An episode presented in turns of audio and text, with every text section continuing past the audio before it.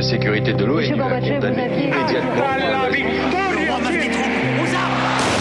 Vous n'avez pas, monsieur Mitterrand, le monopole du cœur. J'ai vu Brazil. Les présidents, ils sont pas pour nous? C'est moi Vous pensez tous que César est un con Comment ce groupe d'hommes peut décider pour des millions et des millions d'autres hommes?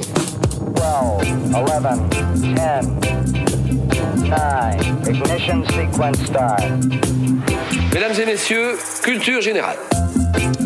Bonjour, bonjour et bienvenue dans Culture 2000. Bonjour Jean-Baptiste. Salut. Bonjour Léa. Bonjour Grégory. Bonjour Julie. Salut. Aujourd'hui dans Culture 2000, on va vous parler du Liban et de ses guerres. Alors le Liban, c'est un petit pays méditerranéen coincé entre plein d'autres pays dans un Proche-Orient. Pas toujours stable, une situation idéale, pas idéale, pardon, hein, pour euh, le pays du cèdre euh, qui a toujours été un état tampon. L'histoire du Liban euh, et de ses guerres, c'est un sujet a priori quand on- compliqué quand on voit le nombre d'acteurs et d'intérêts qui entrent en jeu, mais on va essayer En de fait, tout pas du tout. En fait, pas du tout, vous allez voir. On va essayer de tout bien vous raconter pendant une bonne heure et on espère que ça va vous aider et nous aider à comprendre également la crise actuelle. On sait tous que le Liban est le pays d'origine du chanteur Camaro. On pense tout de suite à Femme Like You. On le sait tous.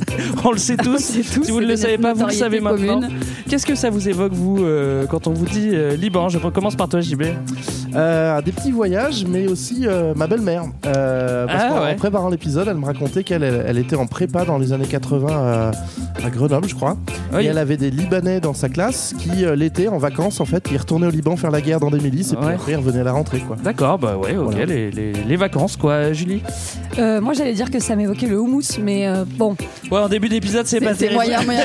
J'assume- modérément, donc plus sérieusement, ça m'évoque euh, un, un livre que j'ai lu récemment qui s'appelle Le jour où Nina Simone a cessé de chanter.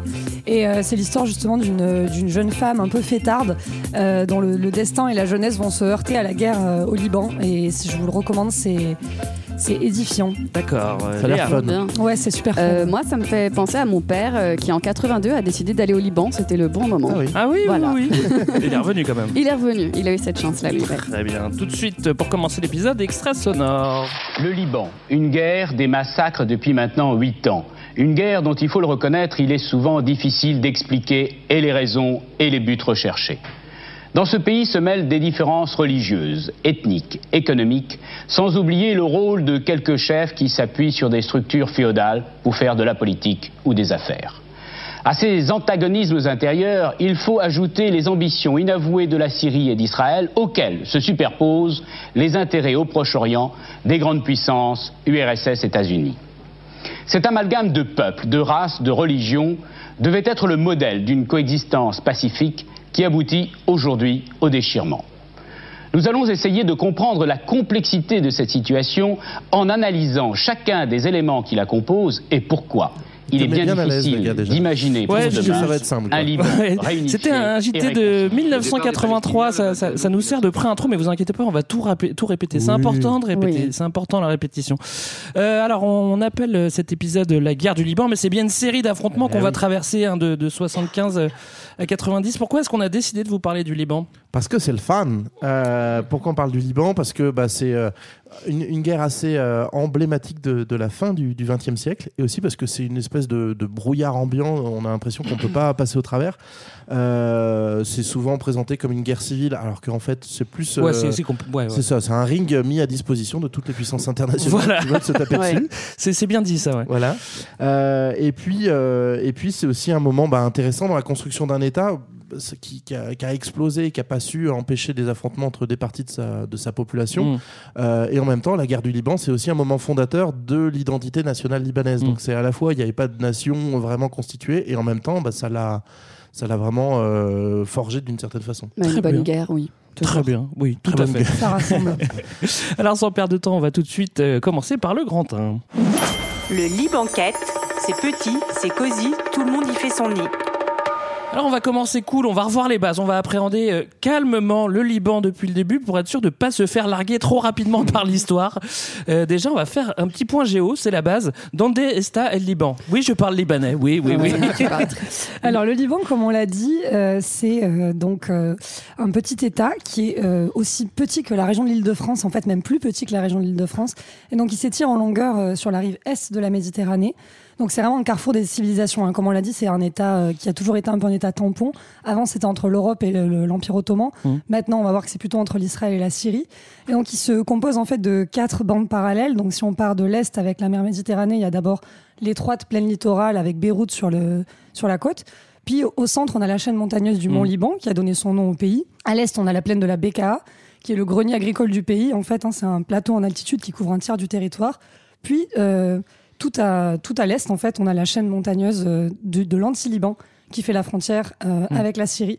Et donc, euh, évidemment, Beyrouth, c'est tout à l'ouest. Je crois que j'ai dit tout à l'est. Ouais. tout à l'heure, Ouais, mais l'ouest, ouais. évidemment, c'est sur le, la côte ouest, Ouais. sur, le, la mer Méditerranée. tout donc, à fait enclavé à l'intérieur de la Syrie en fait. C'est ça. Je sais pas, 75% de frontière avec la Syrie, Mm. puis Oui. euh, le, le sud qui est avec Israël. Alors c'est Ouais. un lieu de passage, hein, le Liban, on pense aux, aux Phéniciens, aux Grecs, aux Romains et, et même aux, aux croisés qui passeront par là euh, plus tard. C'est par sa situation géographique que- que- qu'on trouve le Liban au milieu et que bon, tout le monde passe par là. Oui, et ça a une influence notamment sur euh, les populations qui sont là, comme tu le dis, euh, avec des euh, communautés aux religions différentes. Euh, on trouve. euh, Alors là, faut être attentif. Léa, Ah Allez, parce, allez. Que, parce que ça va conditionner notre épisode. Ouais, on va faire que de parler de ça. Il y a les communautés chrétiennes. Donc parmi les chrétiens, euh, il y a les maronites. Il y a- Oui, il y en a, juste peut-être en info, il y en a 11 ou 13. Donc, euh, so- soit vous écoutez pas vraiment à ce moment-là, soit vous prenez des notes, mais il faut adopter une stratégie. Voilà, exactement. Et euh, on a aussi les Grecs ortho- orthodoxes, mais il y a aussi euh, des, des Arméniens, des Syriaques, des Coptes.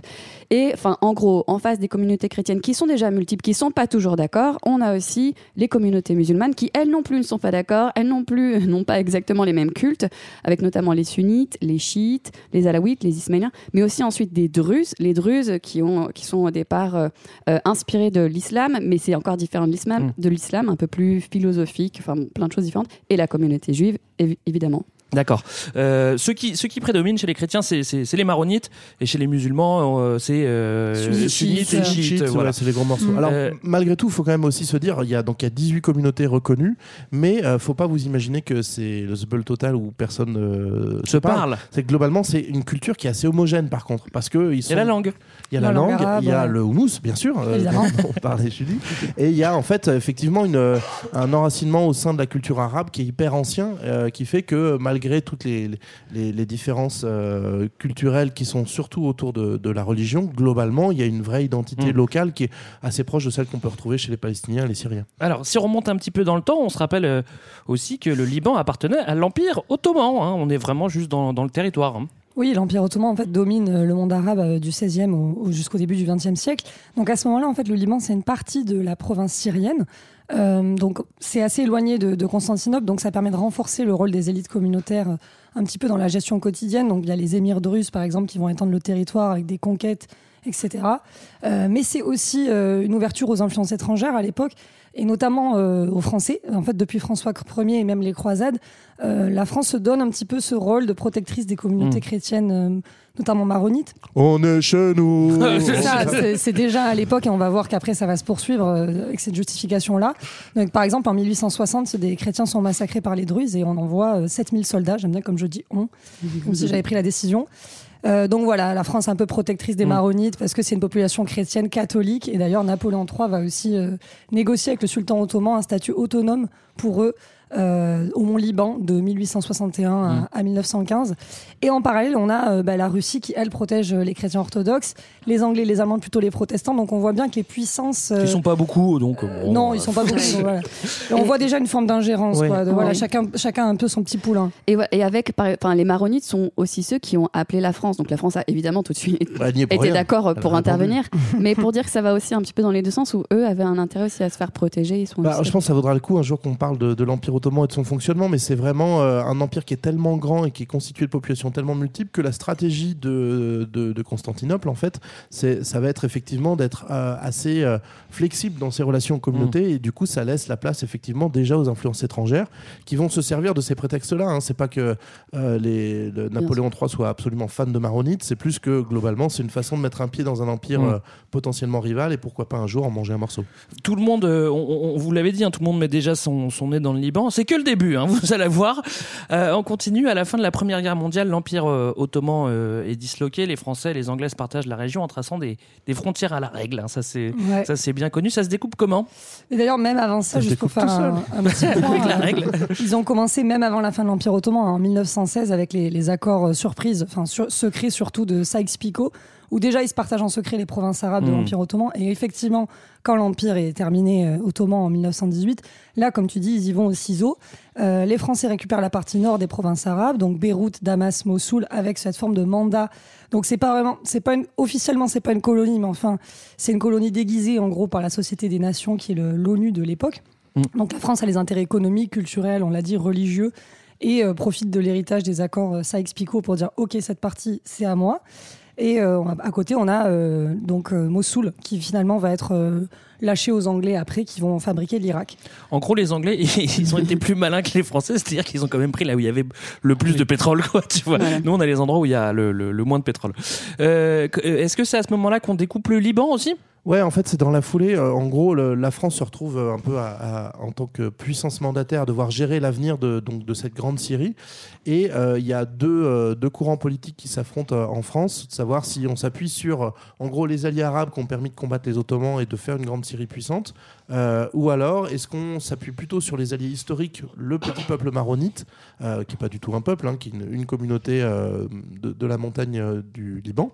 Et donc c'est plutôt cette deuxième option qui va être prise en disant qu'on va découper un morceau de la Syrie et en faire un, un- On prend le petit État autonome du Mont Liban que tu avais décrit tout à l'heure et on l'élargit pour, le, grand, pour le rendre viable en s'assurant que les, les Maronites aient la majorité dedans et donc se retrouvent avec les clés d'un État qui va être forcément allié, proche de la Plus France. proche, euh, Même Oui. si un jour il y a des indépendances, on est sûr de pouvoir euh, garder une, une bonne zone d'influence. Et ça, ça se fait un petit peu quand même au détriment de la Syrie, hein, notamment de la grande Syrie qui était prônée par les nationalistes arabes.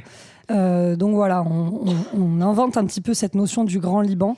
Et euh, effectivement, on en profite euh, pour euh, bien y Mm. installer euh, les copains maronites. Et on en reparlera, du coup, c'est pour ça que les Syriens sont vénères et vont jouer leur rôle dans la guerre civile du Liban. C'est que pour eux, et encore jusqu'à aujourd'hui, dans le discours nationaliste syrien, euh, le Liban, en fait, c'est une province qui a été volée, arrachée euh, à cause des, des puissances coloniales. Tu spoil vite, hein, JB. Ouais. Logiquement, il ne devait pas y avoir de Syriens pour l'instant. Ah bon, Ah, c'est pas grave, maintenant on le sait.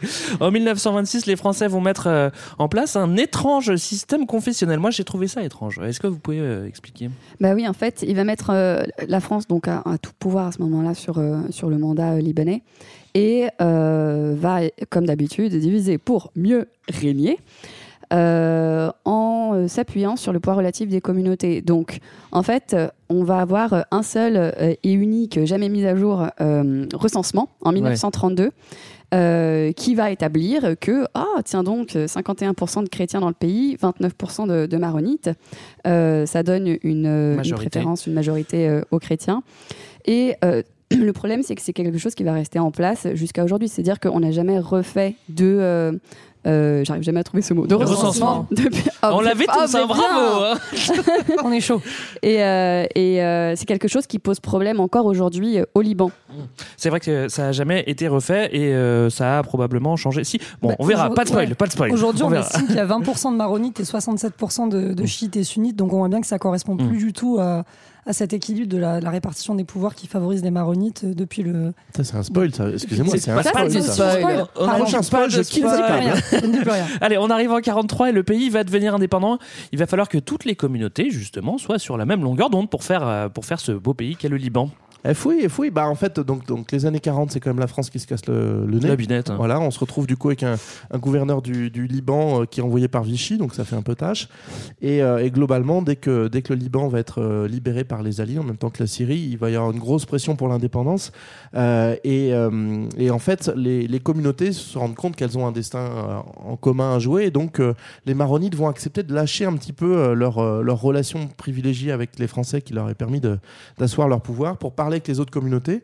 Et c'est ce qu'on appelle le pacte national. En gros, on tourne un peu plus le dos à, à la, à la puissance française pour euh, vraiment assumer une indépendance politique. Et euh, en échange, bah, on, on maintient quand même un pouvoir politique qui est... euh, légèrement en faveur des maronites. Notamment, ils vont se donner donc dans, dans la future constitution un, un poids fondamental qui est que le deux président de la République libanaise sera forcément un maronite. Mm. Alors ça, c'est étonnant quand même comme, Ouais. comme fonctionnement, parce qu'après, le Premier ministre, il faut qu'il soit Sunnite. Et après, c'est le président du Parlement, je Ouais, crois. qui est chiite. Chiite, Voilà. ouais. Et le vice-président de l'Assemblée est grec orthodoxe. Voilà, débrouille-toi avec aussi. ça. Et les autres, que dalle. hein. Mais c'est étrange quand même hein, vois, de, fait, de le fixer dans la loi. Quoi. Et, en- et ça va avec des pouvoirs, c'est-à-dire qu'on on- on- on distribue euh, effectivement ces, ces sièges-là, et en fait, le président dans cette première République libanaise a beaucoup beaucoup de pouvoir. Mhm. Autant aujourd'hui, il en a euh, vachement moins, le Premier ministre a monté en compétence.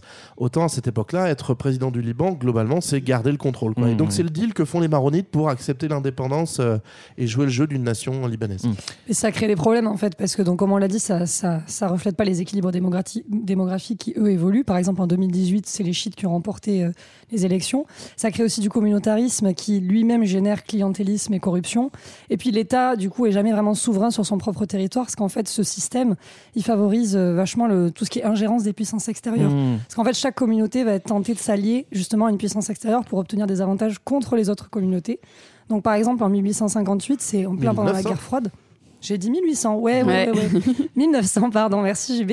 C'est en plein pendant la guerre froide, donc effectivement, c'était pas le bon siècle. Et euh, Camille, Cha- Camille Chamoun, qui est le président libéral pro-Occident, est un petit peu mis en difficulté par des oppositions internes euh, qui sont attisées en fait par l'Égypte et la Syrie, qui elle est pro-URSS.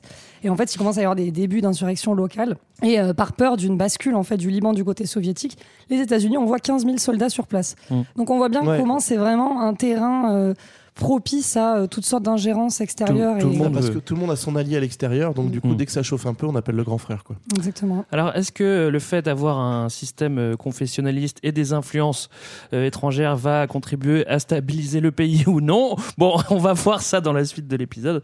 A priori, non. Euh, le Liban a plein de petits noms. Alors moi, j'en ai, j'en ai relevé, j'ai, j'ai cherché. Bah, Il y a le pays du cèdre hein, qui est sur le drapeau. Il y a un petit cèdre qui est sur aussi sur le drapeau des phalanges dont on va parler plus tard. Mais ça, c'est encore un spoil.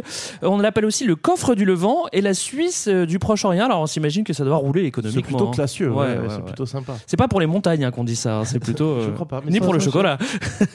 Et euh, on l'appelle la Suisse du, du Proche-Orient pour euh, plusieurs raisons. Parce que, notamment, elle, elle ressemble un petit peu à la Suisse. Ce pays ressemble un peu, un peu à la Suisse sur certaines petites choses, mais on va voir que c'est pas vraiment ça. Petite. En gros, de 58 à 64, on a un président quand même assez particulier qui s'appelle Fouad Chehab, qui est euh, au pouvoir, qui lui est un homme euh, plutôt intègre, euh, qui quand il prend une décision essaye de s'y tenir, etc. C'est particulier, ça. hein. Ouais. C'est original, dis donc ça. euh. Et, euh, et d'ailleurs, qui à un moment dit maintenant je pars, c'est fini, vous vous débrouillez sans moi, etc. En 64. Et euh, sous sa présidence, il y a euh, le, le Liban va euh, va s'épanouir, etc. Notamment parce qu'il va essayer d'institution- institutionnaliser le, le système et s'ancrer dans un modèle libéral. Parce qu'au départ, on était dans un État assez peu développé et, euh, et en fait, lui va se retourner vers euh, le libéralisme et, euh, l'Occident pour euh, pouvoir ancrer dans le monde arabe euh, un, voilà, la société de consommation. Ouais. Donc on va avoir euh, des jeunes qui vont euh, commencer à, à dans- aller dans des boîtes de nuit. euh. Enfin, on a un modèle qu'on reconnaît un petit Ouais. peu Il y a quand aussi un développement économique euh, rapide et qui est, qui est aussi très basé sur les, les clans, les, les familles, les communautés aussi qui, qui va, qui, va, qui va solidifier tout ça, non? Euh, Je crois qu'en fait, la, la présidence Chahab, pour le coup, c'était peut-être celle qui a le plus redistribué. Après, euh, comme les présidents, ils ont beaucoup de pouvoir, je Mm. vais faire un truc hyper schématique. hein. Euh, ils sont issus de- des élites maronites et donc, du coup, plutôt proches euh, bah, du modèle occidental euh, de la France et des États-Unis. Mais en fait, effectivement, ils vont vouloir refaire le, le rêve américain euh, Mm. euh, au Liban. sens, oui. Et, euh, et donc notamment être dans le libéralisme à fond. Euh, donc Chahab, lui, va peut-être un peu plus le redistribuer, mais les autres, c'est plutôt euh, carrément porte ouverte aux investisseurs sans, sans souci. Euh, et donc du coup, notamment, ce qui va faire le, le grand bingo du, du Liban, c'est qu'ils vont se positionner euh, sur le modèle suisse, c'est-à-dire le modèle du secret bancaire. Ah bah voilà. En gros, euh, ils vont s'instituer comme euh, la place financière de, la région, du Proche-Orient. Et ça tombe bien parce qu'à ce moment-là, il commence à avoir du gros pétrodollar qui commence à couler. Et donc, bah, toutes les, grandes puissances financières et euh, les, grands patrons des compagnies pétrolières euh, arabes du, Moyen-Orient et de, la péninsule arabique bah, vont venir placer leurs petits, capitaux au Liban parce que globalement, on peut faire ce qu'on veut là-bas, bouger les capitaux comme on a envie et surtout ne pas, euh, ne pas être obligé de, de rendre public tous ces fonds-là. Et ça permet aussi d'aller euh, passer euh, un petit week-end à Beyrouth. Beyrouth qui a aussi un petit nom qui s'appelle euh, la Paris du Proche-Orient. Donc quand on va poser ses pétrodollars, on peut faire les boutiques aussi, que c'est pas mal quand même. Ouais, le libéralisme, il est, il est aussi un petit peu, euh, comment dire, politique à ce moment-là. C'est-à-dire qu'il y a euh, une liberté d'expression, une liberté des mœurs, ce qu'on voit très bien d'ailleurs dans le livre que j'ai recommandé au début du, de l'épisode. J'ai pas lu encore. On la voit, on la voit faire la fête. vraiment, c'est la teuf en fait. On voit que sa vie, c'est la teuf jusqu'à la guerre évidemment, mais à ce moment-là, Beyrouth, c'est euh, voilà un tiers de la population du pays et euh, on a une effervescence culturelle avec des cinémas, de, la, de la musique, des fêtes. C'est très cosmopolite. Donc il y a cet aspect-là aussi Mm. à ce moment-là.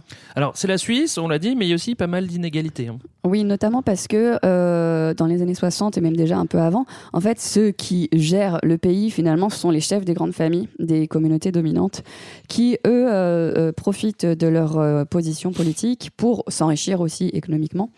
Et, euh, et donc ça, au dépend euh, des, euh, des, des classes populaires les, les plus pauvres, qui sont d'ailleurs de tous côtés, hein, chrétiennes ou, ou, ou, musulmanes.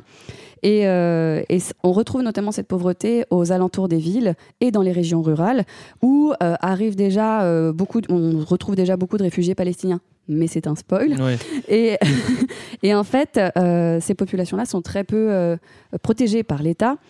Qui, euh, et en fait, on est beaucoup sur un, un fonctionnement religieux, c'est-à-dire que ce, ce qui ouais. organise voilà, la société, les communautés, c'est la religion Mm. et euh, c'est euh, l'organisation politique de chaque religion. Bah, en fait, c'est la logique même du modèle libéral poussé à, Bah poussé oui. à plein. C'est que globalement, Tu si l'État débrouilles. t'aide pas, faut que tu te débrouilles tout seul. Or, là, tu as un système communautaire qui fait que tu appartiens toujours à un groupe et donc c'est ce groupe-là qui va prendre en charge cette solidarité. Mm. Donc ça va renforcer là encore l'effet de clan, hein, que ce soit au niveau des élites qui s'enrichissent et qui ont le pouvoir politique ou au niveau des déclassés bah, qui n'ont que leur, euh, leur patron le, euh, communautaire vers les- lesquels se retourner. Mais c'est vrai qu'on a souvent l'image du Beyrouth euh, euh, avec euh, la plage, la musique, la fête, etc. Mais qui va toucher finalement une petite élite du centre-ville, euh, là où en même temps, tu as un, mou- un mouvement d'exode rural parce que la campagne, c'est la misère totale. Donc les gens viennent tous à Beyrouth pour tenter d'avoir une meilleure vie. Euh, on est à plus d'un million de personnes qui, qui habitent à Beyrouth sur un pays de 4 millions, donc c'est quand même. Ouais, euh, ouais, ouais. Tout le monde est là, quoi. Et euh, tu as vraiment des ambiances de bidonville dès que tu t'éloignes des, Mm. des quartiers chics euh, ou les, les sous-sous. Et juste dans les, dans les bidonvilles, en fait, les gens, comme les CGB tout à l'heure, sont quand même assez mélangés. Les, les religions sont assez mélangées. Donc, on peut être des voisins de chrétiens et des, on- avoir un autre voisin de russe, etc. Et les gens se parlent quand même. Enfin, c'est pas euh, des communautés qui sont juste ensemble et qui ne parlent pas du tout Mhm. aux autres. Mais comme derrière, il va y avoir euh, des petites tensions, Bah, ils, ils se changer. parlent notamment pour faire la grève. Ah oui, que, bah oui, euh, raconte. Euh, en gros, ce que ce qu'on a dit donc du coup de cette tension et des inégalités qui vont croître, c'est que euh, bah, globalement, il y a quand même une, une réalité qui s'impose à, à toutes les classes populaires, quelle que soit leur communauté, c'est que elles ont le sentiment d'être euh, sous-payées, d'être vachement exploitées et de voir que le pays s'enrichit mais qu'elles n'en touchent rien. Et donc, euh, il y a à partir des- du début des années 70, le, le climat social va se tendre énormément et il y a de plus en plus de grèves euh, qui vont euh, met- mettre dans la rue des ouvriers, des étudiants et qui vont du coup revendiquer euh, Mm. un meilleur salaire, davantage d'aide sociale. En gros, le, le modèle libéral commence vraiment à être, à être chahuté et c'est par là qu'arrivent les premières violences, notamment en fait quand euh, euh, l'État, euh, via sa police, va ouvrir le feu sur euh, les manifestations et donc commencer du coup à, à basculer dans un cycle de violence violence. qui va inciter bah, les, les- les gens aussi à, à prendre des armes. Alors, on a de bonnes bases là pour commencer à, comprendre le pays. Euh, ça, c'était l'intro entre guillemets. hein. Donc, on va corser euh, un petit peu les choses euh, en intégrant petit à petit d'autres éléments. Alors, le Liban a pour voisin du dessous Israël, et du coup, comme le Liban, c'est pas loin, bah, c'est une bonne planque pour la diaspora palestinienne. On va refaire le match en 48-49. C'est la première guerre israélo-arabe, et le Liban participe. Et oui, c'est 1948, c'est la proclamation de, de l'État d'Israël. Donc le Liban euh, va participer au combat et va un petit peu éponger en fait hein, ce premier conflit euh, israélo-arabe. Donc comme tu le dis, ça va devenir en fait le, le centre de la diaspora palestinienne et aussi du coup du, du combat avec Israël. Euh, donc lors de ce premier conflit, ça va être euh, une, une victoire d'Israël. Et donc on a 100 000 réfugiés palestiniens, dont la majorité est sunnite, qui débarquent et qui sont répartis dans une, dans une quinzaine de camps au Liban. Ça, ça va fragiliser le tissu social euh, libanais qui était déjà un peu fragile parce que ça renforce le poids démographique d'une communauté. Euh, cette communauté, elle n'a pas de retour possible en Palestine, pas de naturalisation, naturalisation libanaise non Ils plus, sont kéblos, quoi. qui sont trop nombreux. Donc ils sont bloqués. Et euh, donc voilà, déjà ça va commencer à déséquilibrer un peu euh, un équilibre qui qui est Précaire, précaire. ouais. Enfin, Mm. disons qu'économiquement ça se passait bien. Donc là, euh, ça commence à, enfin voilà, et ça, on va voir que ça se divise un petit peu entre euh, les populations Mm. chrétiennes un peu prospères. Et attendez, qu'est-ce qui se passe? Nous, ça se passait bien là, on faisait des thunes. Mm. Vous arrivez, ça, ça va déséquilibrer tout le, Ouais. toute notre histoire. Acte 2, on a la guerre des six jours. Là, c'est pareil, on va en Oh, rajouter. c'est la même, on remet une couche Ouais. en fait. Donc, euh, nouvelle victoire euh, d'Israël qui va étendre sa domination territoriale euh, bon, sur la Cisjordanie, Gaza, etc. On vous laisse écouter l'épisode, euh, mais c'est juste que ça, ça va rajouter euh, de nouveaux réfugiés qui vont franchir la, euh, la, la frontière avec le, le Liban, donc des réfugiés palestiniens qui vont aller euh, de nouveau gonfler les, les camps de réfugiés. On en est à 200 000 Palestiniens, souvenez-vous, dans un État de 4 millions de Ouais, personnes, c'est ça. ça, ça. à peser. En 1970, il y a euh, l'OLP, qui est euh, l'organisation de libération de la Palestine de Yasser Ouais. Arafat, qui était en Jordanie, qui se fait virer de Jordanie. Et bah, euh, le, le Liban, c'est pas très loin. Est-ce que ce serait pas bête d'aller au Liban? Bah ouais, là, c'est le drame. Ce qui se passe en, en une phrase en Jordanie, c'est que euh, j'ai oublié comment s'appelait le, le gadjos au pouvoir. Le roi. Le, roi Hussein, c'est ça? Non, ça c'est nouveau. Ah non, ça c'est l'ancien. Abdallah ou Hussein. Voilà. Le roi de Jordanie, tu veux voilà, dire le de roi de Jordanie. et je vais me renseigner entre temps. Voilà. Je connais tout à fait. Euh, qui va lui décider euh, de, de, de marquer son rejet des, euh, de la question euh, palestinienne, ou en tout cas des, des euh, euh, groupes armés euh, palestiniens qui, eux, ont en fait euh, envie de reprendre la guerre contre Israël depuis, euh, le, Depuis leur nouveau Jordanie, territoire. Quoi. Et, euh, et donc, en fait, il, il va les massacrer, grosso modo. Donc, tous ces réfugiés, ces fédéines euh, palestiniens, vont décider d'aller plutôt au Liban, s'installer là-bas, et, euh, et donc euh, créer aussi l'organisation de, de libération de la Palestine depuis le Liban. Donc, Yasser Arafat, c'est leur chef, vous en avez déjà entendu parler, euh, va décider de continuer la guerre contre Israël à ce moment-là. En fait, c'est- depuis le- là-bas. C'est le dernier État euh, avec une frontière conséquente euh, avec Israël, de- depuis lequel on peut mener des attaques con- Mm. contre, contre Israël. En fait, donc c'est pour ça que les Palestiniens y vont. Et euh, c'est aussi le seul État, contrairement à la Jordanie, qui a, qui a pas eu la puissance politique de mettre les Palestiniens dehors, parce que du point de vue de, de la, politique interne, en fait, bah, avoir les Palestiniens chez soi, c'est un nid à bordel, parce que comme ils attaquent en permanence, pas, pas les Palestiniens dans leur ensemble, mais les, les- les groupes armés, comme ils attaquent Israël en permanence, bah, forcément Israël réplique en Ouais. permanence, et bah, du coup ça fait un peu de casse. Alors, il reste quelques camps hein, en Jordanie hein, de, de, de, Oui. de Palestiniens. Ouais. Il les a pas tous virés Non, c'est finalement. c'est- Voilà. c'est Mais- vraiment la, la- on va dire les combattants qui sont, Voilà. qui sont mis dehors. Euh, Et, et ils sont répartis juste euh, donc dans des concerts dans le sud, un petit peu partout, mais euh, aussi beaucoup à Beyrouth. Voilà. Moi, j'ai regardé une carte. Il y a en fait des, des camps. Il y en a vraiment euh, dans tout le territoire. Ouais. hein. Bon, alors peut-être un petit peu moins dans les montagnes, mais globalement, euh, il y a beaucoup, beaucoup de camps, quoi. Ouais, Oui. c'est hyper ventilé. Et petit, euh, petite astuce supplémentaire pour, pour euh, dernier petit ingrédient du cocktail explosif, c'est que ces Palestiniens, en fait, ils vont du coup être plutôt bien accueillis globalement par l'État libanais, qui va, sous euh, la pression euh, notamment de, la Ligue arabe, leur donner un, un rôle particulier. C'est-à-dire que les Palestiniens à l'intérieur du Liban euh, vont euh, pouvoir se déplacer et agir comme ils veulent, sans avoir à, rendre de compte auprès de l'État libanais. Donc, ils n'ont pas besoin de prévenir quand ils vont faire une attaque. Et, euh, et en parallèle de ça, ils vont gérer eux-mêmes leur camp de réfugiés, c'est-à-dire que la police et l'armée libanaise, euh, en fait, n'ont pas le droit de, de- de rentrer dans, dans les dans les réfugiés, dans, dans les camps de réfugiés palestiniens. Euh, donc, ce qui fait qu'en fait, ça devient une espèce de, de population un peu hors sol euh, à l'intérieur Mm. du Liban et qui est ingérable pour l'État libanais. Très bien. On vient de finir le grand 1. Euh, ça commence tout doucement à se compliquer. On va maintenant passer au grand 2. Le Liban Cal, 1975-1990. Voilà, on va rentrer dans le vif du sujet avec euh, le début de la guerre civile. Dans le titre, on a euh, les dates 1975-90, mais on va voir qu'on va avoir euh, plusieurs phases. Alors avant que ça pète, on voit que des camps euh, se forment. Euh, C'est un petit peu euh, deux salles, deux ambiances. On va faire un petit tour d'horizon euh, des camps. Oui, et contrairement à ce qui euh, peut être dit que c'est une guerre confessionnelle, en fait, c'est pas vraiment ça. Ce serait assez Ça serait plus réducteur. compliqué. voilà, ce serait réducteur de dire ça parce que au, sein- au sa- au sein de chaque confession, il y a des partis politiques différents. Donc, euh, grosso modo, il y a deux camps, majoritairement en 75, euh, qui se polarisent autour de la question palestinienne toujours dans le contexte de la guerre froide, euh, avec à gauche le mouvement national, avec euh, donc qui est déjà une coalition en tant que telle de communistes, de socialistes. Euh, c'est une alliance progressiste anti-impérialiste et qui retrouve dans, son camp aussi l'OLP, donc les Palestiniens. Et ils sont à majorité dans, dans ce camp-là de gauche, musulmans, avec des sunnites, des chiites, des druzes. Mais il y a est-ce qu'à- aussi. Est-ce qu'à ce moment-là, on a le droit de dire islamo-gauchiste pas Ah oui. Je crois que c'est bon là. Mais mais mais il y a aussi beaucoup de chrétiens communistes et socialistes. Pas oui, parce qu'on peut Ah bah, avoir une religion, religion et décider d'avoir un parti politique que, que les autres gens de sa religion. Ouais.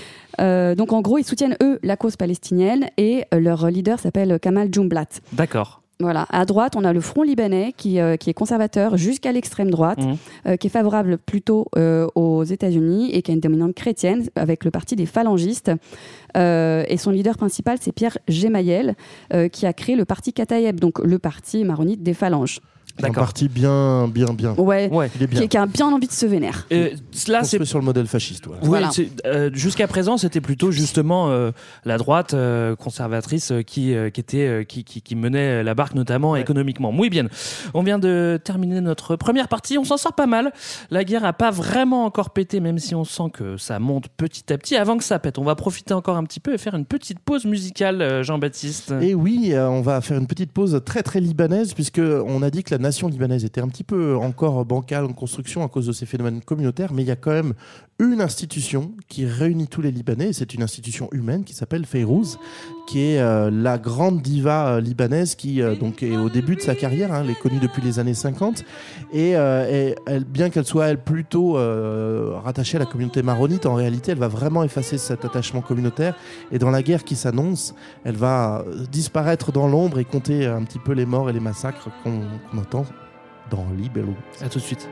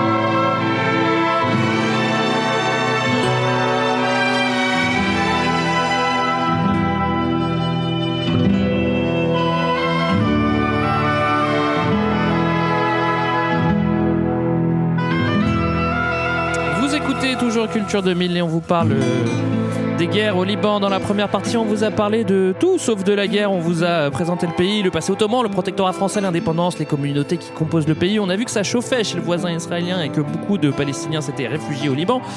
Et justement, euh, les Libanais sont pas d'accord sur la question. On a vu euh, deux clans se former, un à droite plutôt chrétien, un à gauche plutôt musulman. On en est là, en février 75, à l'aube de la guerre civile. On est sur le port de Saïda.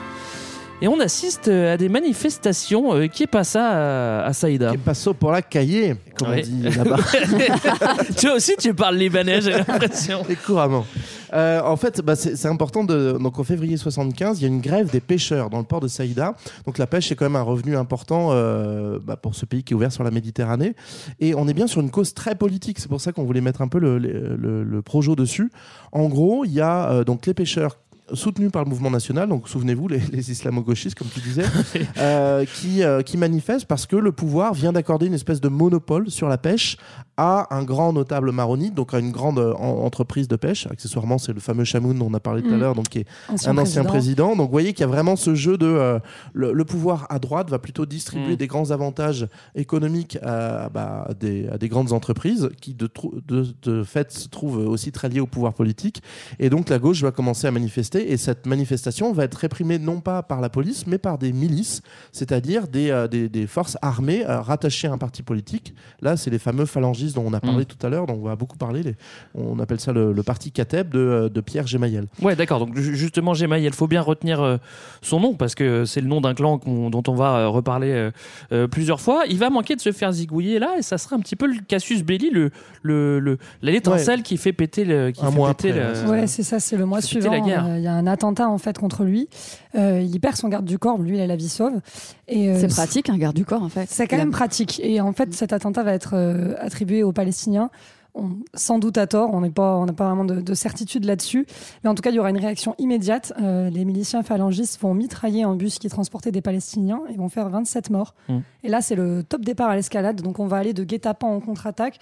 Donc, à chaque fois, euh, on va progressivement. euh, L'escalade va Ouais, de pire en pire, en fait. Euh, C'est ça, voilà. Donc, ça part de la rafale de Kalachnikov, ça passe par les bombardements de canons, ça finit au lance-roquettes. Euh, L'État libanais est incapable de s'interposer là-dedans. Et en fait, euh, c'est pas vraiment des, des- des affrontements entre les milices, mais plutôt des séries d'attaques et de représailles Ouais. contre les quartiers et les villages de civils sous domination de ces fameuses euh, milices ennemies, donc euh, notamment les phalangistes dont on parlait Ouais. euh, à l'instant. Ouais. Et tout ça était déjà en préparation depuis un moment, puisque en fait c'est marrant, dès que, dès que ça éclate, tout le monde sort de sous son lit euh, ses armes, etc. Et tout le monde se baladait déjà en Tiens, j'avais une armes dans- Kalachnikov sous le lit. Voilà, Ah, dans- je donc, veux dire, euh, voilà. Il y avait déjà un truc.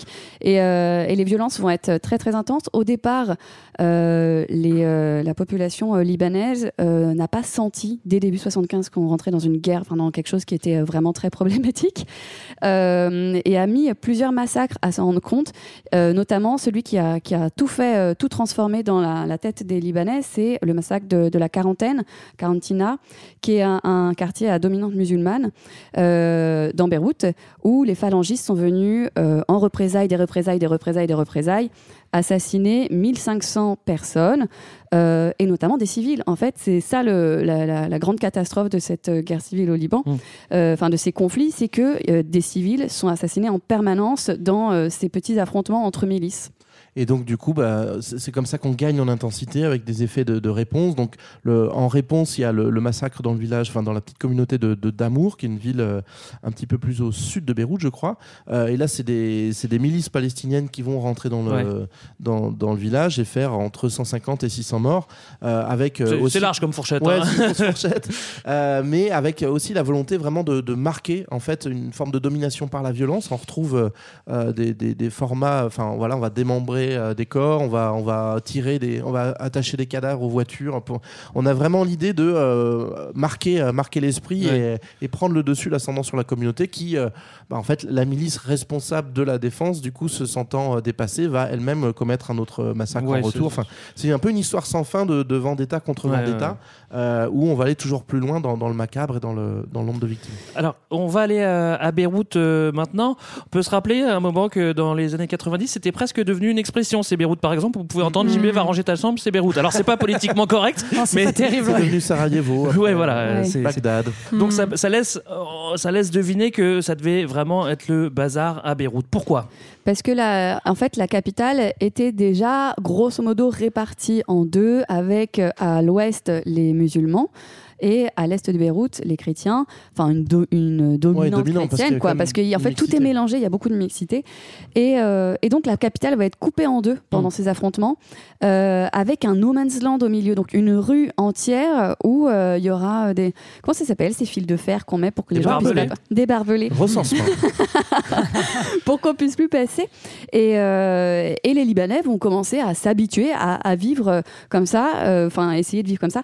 Et puis intéressant, il y a quand même toute cette question des, quartiers, des, grands hôtels euh, qu'on va appeler la, on va appeler ces, ces batailles-là euh, euh, la bataille des hôtels, parce qu'en fait les milices vont se poster en haut de chacun de ces hôtels dans, dans le quartier chic de Beyrouth pour pouvoir tirer sur les autres milices, voire voire euh, sur les civils en fait et, euh, et les touristes vont devoir assez par- de- Ouais, vont là- partir là, évidemment ils sont déjà partis Euh, il n'y a plus que les journalistes pardon à ce moment-là les journalistes prennent place euh, dans ces hôtels là pour suivre euh, la, la guerre En fait, il faut se rappeler que le centre-ville de Beyrouth, c'est la Suisse. Et donc, bah, quand tu mènes une petite, euh, une petite guerre, euh, de- des petits affrontements contre d'autres milices, tu as aussi besoin de sous. Et donc, effectivement, un des premiers réflexes des milices quand, quand les affrontements éclatent, c'est d'aller piller euh, tout simplement le, le centre-ville. Donc, on va aller vider le coffre des, des grandes banques. On va effectivement euh, se vautrer dans le luxe des, des- des grandes suites euh, des, des hôtels. Enfin, en fait, il y a aussi une espèce d'ivresse du pouvoir euh, qui est aussi pas mal décrite avec le fait que le Liban était aussi une plaque tournante de la drogue euh, et sur la Méditerranée. Et donc, du coup, tu as des scènes que tu retrouves pas mal dans, dans, dans des descriptions de- d'historiens, en fait, sur, sur des chefs miliciens totalement shootés, en Ouais. fait, qui euh, sont là à moitié à poil avec une Kalachnikov et un rail de coke dans le nez et se croire les rois du monde dans leur, dans leur suite. Le H libanais était très réputé, il a disparu euh, après la guerre. Voilà. Euh, Encore une victime de la guerre. euh, c'est le moment où justement, bah, si c'est la guerre civile euh, dans les quartiers riches, qu'est-ce qu'ils font les riches? Bah, Ils s'en vont aussi. Hein. Et c'est ça. Oui, c'est la grosse exode. hein. Les bourgeois, enfin les gens qui ont les moyens, hein, concrètement, se, se cassent. Les autres, malheureusement, n'ont pas trop le choix. Mhm. Ils restent sur place. Donc hein. c'est la fondation d'une diaspora libanaise qui est encore euh, très très réelle aujourd'hui. Il y a beaucoup de Libanais qui ne sont jamais revenus au, au pays ou qui ont tenté à des moments, qui sont allés se mettre à l'abri euh, et leur famille et leurs capitaux. Euh, et donc ça, ça va autre- aussi entretenir un petit peu. Il y avait déjà une diaspora libanaise hein, en Europe de l'Ouest, aux États-Unis notamment, mais euh, là ça va l'entretenir et ça va contribuer au déséquilibrage Démographique. démographique. parce En que Afrique aussi, euh, il y a beaucoup oui, de Libanais c'est en vrai. Afrique, ouais. Euh, et notamment, ça, notamment, pardon, ça va être des, des chrétiens maronites qui vont partir, pas que, hein, mais euh, c'est les- le contingent plus important. Et du coup, ça va amplifier le fait que bah, il y a de moins en moins de chrétiens au Liban Mm. et donc euh, toutes les toutes les crispations communautaires que ça peut engendrer. Alors un truc qu'on n'avait pas précisé aussi, c'est que finalement avec les rapports avec la France, le Libanais, était- le, le- le- Le Lib- Libanais. le Liban était un pays où on parlait euh, beaucoup français. Euh, ça s'est un petit peu perdu aujourd'hui parce que l'anglais a pris le, pas, mais forcément il y avait une relation spéciale. Bref, euh, la guerre civile euh, est bien lancée. Alors accrochez-vous parce qu'on va mettre une, une autre pièce dans le jukebox en intégrant un autre belligérant. Petit à petit, on en rajoute. Vous allez voir. Cette fois-ci, c'est encore en voisin. Euh, c'est les Syriens. On a un peu spoilé tout à l'heure sur les Syriens. Euh, les Syriens qui considèrent que le Liban devrait euh, faire partie de la, de la grande Syrie. C'est le père de Bachar al-Assad qui est à l'époque au pouvoir. C'est Hafez euh, qui dirige et il est inquiet lui. Hein. Oui, alors c'est pour ça qu'il va se décider à bouger. Ouais. Ouais, à Fès, donc c'est en 1968, il est assez inquiet de, de la déstabilisation de, de son voisin libanais. En fait, il a peur à la fois d'une alliance. il a peur à Il a peur, il flippe. il flippe, peur. euh, à la fois d'une alliance entre un petit Liban chrétien et Israël. Il a aussi peur euh, de l'invasion de la Syrie par l'armée israélienne, qui pourrait passer par le Liban et contrôler. euh, et ils veulent aussi, pardon, euh, contrôler la résistance palestinienne, parce qu'en fait, si le mouvement palestinien et le mouvement national prennent le pouvoir, ça pourrait faire une nouvelle guerre avec Israël. Donc beaucoup de scénarios possibles de déstabilisation. Mm. Euh, donc il envoie son armée en juin euh, 76 pour une pacification. J'adore euh, Mhm. on envoie l'armée pour une pacification. Ouais, ça marche bien en général les pacifications dans, des, dans des contextes comme ça. Là. pour, euh, pour stabiliser. Et donc, il va soutenir le Front libanais, c'est-à-dire le camp conservateur des milices chrétiennes, qui sont plutôt favorables à l'intervention parce qu'en fait, ça va les aider à redresser une situation qui est un peu compromis- compromise euh, dans la montagne face Mhm. aux Palestiniens. Et cette intervention, donc, elle va être acceptée par les responsables politiques. hein. On a dit que le, le président était maronite. Donc, euh, donc voilà, il y a une espèce de, de- Welcome de- de Syrie. petit accord euh, où ils vont s'installer dans la plaine de la BKA et dans une grande partie du pays, mais pas dans le sud, qui est vraiment la ligne rouge définie par Israël. Ça, c'est vraiment le, le Ouais, co- ouais, le ouais. coin où Israël veut sécuriser sa frontière. Et Assad n'a pas envie de, de provoquer Israël. Oui, donc faut bien se souvenir que à ce moment-là, euh, la Syrie soutient les, Les conservateurs. les conservateurs C'est ça. chrétiens. Parce que ça, voilà. Ça va Pas changer. de spoil, pas de spoil. Mais ce qu'il faut comprendre aussi, c'est que la Syrie est euh, accueillie de façon un peu ambiguë. Notamment, bah, en fait, les frontières, elles sont assez récentes euh, à l'échelle de l'histoire de, de la région, et donc du coup, bah, il y a beaucoup de gens qui ont des liens avec, euh, qui ont de la famille à Damas ou ailleurs. Donc, c'est pas tout à fait non plus, euh, aberrant en fait que les Syriens arrivent dans, dans le jeu. La seule question, c'est pour combien de temps ils sont là et Mm. quels sont leurs objectifs réels. Donc la, la- la Syrie a un petit peu imposé euh, sa présence. Elle est rentrée dans, dans le jeu d'alliance. Et elle Plutôt. amène la paix. Bon, ouais, vas-y. Ouais. Ah bah oui. Bah oui, on n'a pas dit. Elle, elle amène la paix euh, quand même. Oui. Bah oui, un cessez-le-feu. Donc ils arrivent à obtenir un cessez-le-feu parce que globalement ils, bah, ils déploient pas mal de troupes et qu'on a, on est déjà à 65 000 morts donc il y a de la casse. Donc en gros voilà, la, la Syrie elle va un peu verrouiller en disant bah, je reste ici pour que vous soyez bien calme et bien gentil. Mais en même temps elle va pas s'investir énormément non plus dans le sens où par exemple on va pas désarmer les milices. Mm. Donc tout le monde reste un petit peu en place, c'est juste un peu euh, chat glacé, euh, plus personne ne bouge et euh, juste on va voilà, utiliser une arme nouvelle qui est l'assassinat ciblé pour se débarrasser des gêneurs. Mm. Donc notamment bah, Kamal Jumblat, le, le grand leader druze du mouvement national, donc plutôt le camp de la gauche, euh, meurt mystérieusement en 1966. Mystérieusement. Parce qu'il n'était pas d'accord avec l'intervention Eh oui, syrienne. parce que euh, Donc, plutôt, comme dans ouais, la, du coup, oui, droite contre gauche. il aide. Ah, on va rester dans le camp euh, de, de droite euh, des plutôt euh, chrétiens. euh, vous vous rappelez que l'étincelle euh, de, de cette guerre des deux ans, c'était euh, la tentative d'assassinat de Pierre Gemayel. Et ben, on a encore deux trois mots à dire sur le clan Gemayel. Ça, on vous l'avait spoilé. Ils sont quand même là. hein. Oui, hein, c'est le, c'est le front libanais qui est organisé, donc euh, le, front de- des chrétiens de droite par le clan Gemayel. Donc eux, ils vont imposer leur loi hein, aux autres euh, milices chrétiennes de droite. Leur but, en fait, c'est d'unifier toutes les milices chrétiennes. Euh, Ça sera plus simple. Moi, je suis assez c'est ça, d'accord. tout le monde dans le même panier. Pour nous aussi, ça serait plus simple à suivre. Donc, ils vont, qu'est-ce qu'ils vont faire? Ils vont dégommer euh, les notables concurrents. Donc, on continue avec cette bonne tradition d'assassinat politique. Euh, donc, les deux fils d'anciens présidents maronites, Tony Frangier et Danny Chamoun. Ils ont quand même des purs noms de. Voilà, ce sont leurs vrais noms. C'est pas la mafia comme, italienne, quoi. C'est- voilà, ce sont les vrais. Tony et Danny, ça. Tony et. Danny, donc Danny euh, Chamoun, le fils de Camille Chamoun, hein, donc les anciens présidents. Euh, donc pardon, Danny n'est pas mort, mais c'est les gens autour de lui qui sont dead et donc il est contraint de se rallier euh, après le, Mm. le massacre de ses proches. Et en fait, euh, c'est parce que le projet politique des Gemayel est, est gêné hein, par cette présence syrienne, surtout dans la BKA. Et donc, euh, ces milices chrétiennes euh, vont attaquer les positions Ouais. syriennes en Ouais. février 78. C'est ça, ils veulent, en résumé, unir les chrétiens sur, sous leur commandement à eux, Euh, et donc euh, aussi obtenir la, la possibilité d'être les présidents, euh, prochains présidents de- du Liban. Et euh, et il y a aussi des enjeux économiques un peu derrière. N'oubliez pas, quand même, c'est des grands chefs de, de guerre euh, de, Ouais, et ouais. De, de communautés assez riches. Euh, et ils veulent récupérer, eux, les cimenteries nationales euh, pour, euh, pour a- avoir un petit peu plus de poids. Et, euh, et encore une fois, euh, être l'interlocuteur principal de la Syrie. Ouais, bah en fait, euh, la droite a gagné avec l'arrivée de la Syrie et donc ils profitent de leur position de force pour faire le ménage. Et les, les Gemayel, les phalangistes, n'étaient pas majoritaires politiquement, euh, notamment à droite en fait. C'est quand même l'extrême droite et ils vont profiter d'avoir les mains libres, effectivement, vous l'avez dit, pour euh, éliminer euh, et, et imposer leur ligne. Et le dernier élément qui leur manque, c'est que bah, maintenant que tout est clair, maintenant qu'ils ont la domination d'une façon ou d'une autre sur les autres communautés chrétiennes et globalement sur le camp euh, de droite, bah, la Syrie sert plus à rien. Bye ils vont bye, expliquer Syrie. gentiment à la Syrie qu'il faut qu'elle rentre chez elle. Alors qu'à la base, ils étaient plutôt avec eux, les Syriens. Voilà, Ouais, ils ouais, étaient ouais. contents que la Syrie vienne faire le ménage, mais maintenant que c'est propre, il Mm. faut rentrer chez vous. Or, la Syrie a pas spécialement envie, et donc du coup, bah, les milices chrétiennes phalangistes de, de Gemayel se mettent à attaquer les positions de l'armée syrienne en février 78, et donc, bah, rebelote. Euh, Mm. Les Syriens, en, en- en réponse, vont bombarder Beyrouth Est, et ça ressemble un petit peu à la guerre. Eh ben voilà, ça ressemble déjà à la guerre. Euh, on comprend que même dans, dans, dans le camp de la droite, il y a, même dans le, dans le même camp, il y a des tensions, on vient de le décrire. Euh, ça va s'aggraver encore parce que Israël décide de- d'écraser l'OLP qui s'est réfugié au Liban, ça vous vous en souvenez? On revient donc dans un conflit bien bien dur avec euh, en guest star euh, Israël. Et oui, il y a le nouveau gouvernement, hein, de Menahem Begin qui est bien décidé, lui, à, écraser l'OLP d'Arafat qui s'est réfugié au Liban.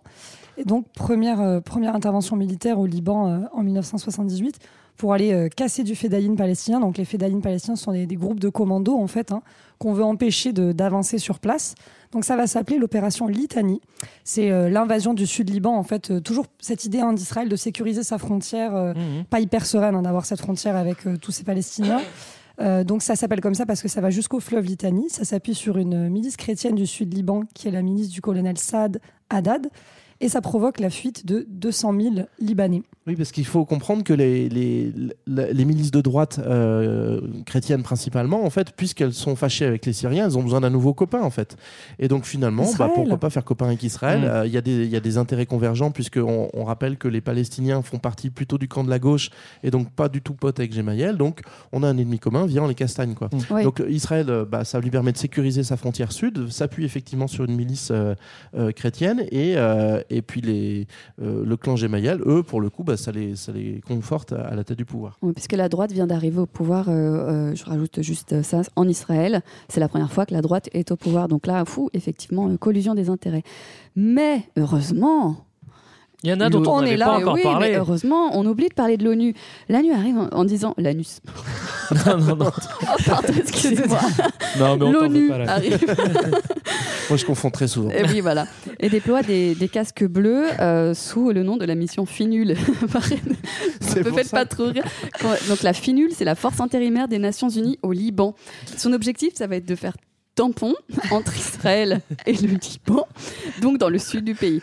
Et donc, contraint de reculer, Israël euh, donc, va revenir dans, ses, dans, dans son, non, Lâche pas dans l'affaire son là, tu vas y pays arriver. et va pilonner, va pilonner Continue, Léa. Il faudrait pas que tu t'arrêtes. va piloter à distance Si vous pouviez voir ça, l'armée euh, Du Sud-Liban. L'armée du Sud-Liban, qui est en fait une armée libanaise, qui est équipée et entraînée par Tsahal.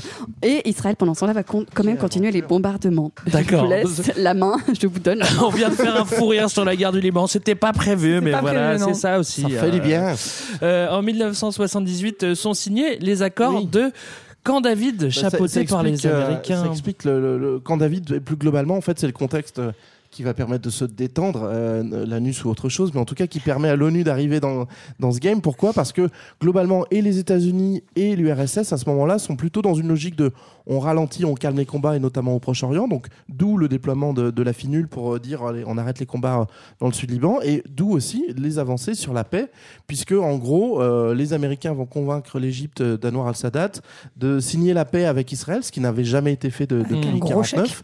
Et voilà, l'idée c'est qu'en échange, les États-Unis deviennent un allié, notamment euh, financier pour euh, le développement de l'Égypte. Et donc, du coup, bah, ça va normalement un, un petit peu pacifier les choses. Ouais. Sauf que, en fait, bah, on- ça va avoir un impact assez fort sur le Liban parce que l'Égypte, jusqu'à cette date-là, jusqu'en 78, c'était un peu le chef de file de la Ligue arabe dans la lutte contre Israël. Donc, du coup, c'était toujours l'Égypte, notamment euh, sous l'influence de Nasser, qui avait euh, déclenché les différentes guerres contre Il y avait eu les six Israël. jours, Kippour, euh, la guerre de Kippour. Bah, euh, Kippour, c'était déjà Sadat, mais en tout cas, effectivement, l'Égypte qui était en, en leadership. Et donc, dès lors que l'Égypte se retire du game, eh ben, il y a une place de leader à prendre. Et donc, du coup, bah, ça va chauffer quelques États arabes, et notamment euh, bah, La Syrie. la Syrie. Ah, la. Syrie se dit ah bah tiens, en fait, je pourrais être le, le nouveau flambeau de la lutte contre Israël, parce que c'est très populaire et très démagogique auprès des différents euh, euh, nations arabes. Ça lui, ça lui donnerait un petit peu euh, l'aura internationale qu'il réclame.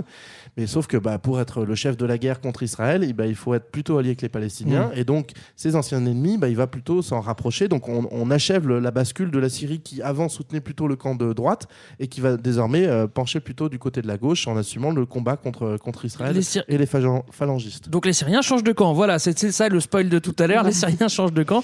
Et du coup, Israël a les mains libres euh, de son côté, en fait. C'est ça, en fait, euh, maintenant que la, la menace égyptienne est, est neutralisée, on peut se concentrer pleinement euh, sur l'organisation de, de libération de la Palestine. Donc les services secrets euh, israéliens vont notamment multiplier les, attentats euh, piégés euh, à, la, voiture, non revendiqués. Et ça, en fait, voilà, on ne sait pas trop d'où ça vient. Il y a les voitures qui pètent pour mettre donc Palestiniens, Syriens et Libanais sous pression en tuant une centaine de civils comme ça. En fait, ça permet de créer un sentiment d'insécurité perpétuelle. Euh, parce qu'on ne sait pas trop d'où ça vient, euh, il y, a- il y a des morts. Mm. Euh, et quel est l'objectif derrière En fait, c'est de pousser l'OLP au terrorisme. Ouais, à la faute, quoi. Voilà, à la faute pour avoir un, un prétexte en Ouais, fait hein, parce que, pour, bah, euh, coup, pour ouais. une nouvelle expédition militaire. Je sais pas si, si on l'a dit, mais du coup, euh, quand David, ça, euh, donc l'alliance, avec- enfin la, la paix avec l'Égypte, ça, ça libère effectivement les mains d'Israël. Oui, c'est ça. Euh, et donc, euh, du coup, Oui, bah. Israël, ah pardon, son, son- C'est pas grave, son ennemi suivant sur la liste, une fois qu'il n'y a plus l'Égypte, bah, c'est l'OLP. Donc Ouais. maintenant, objectif euh, OLP, et après, on sera enfin tranquille. On arrive justement euh, dans les euh, années 80. Israël va rebooter la guerre euh, au Liban. hein, C'est un peu toujours euh, pour euh, la même chose. Ils veulent mettre la pression à, l'OLP. Et ils vont pas se gêner. Non, ils vont pas se gêner. Ils vont prendre un petit prétexte qui est que euh, l'ambassadeur israélien est, est blessé à Londres par des, des Palestiniens qui sont rivaux de l'OLP, mais ça, su- importe. ça suffit Peu comme importe. prétexte, ça va, c'est bon.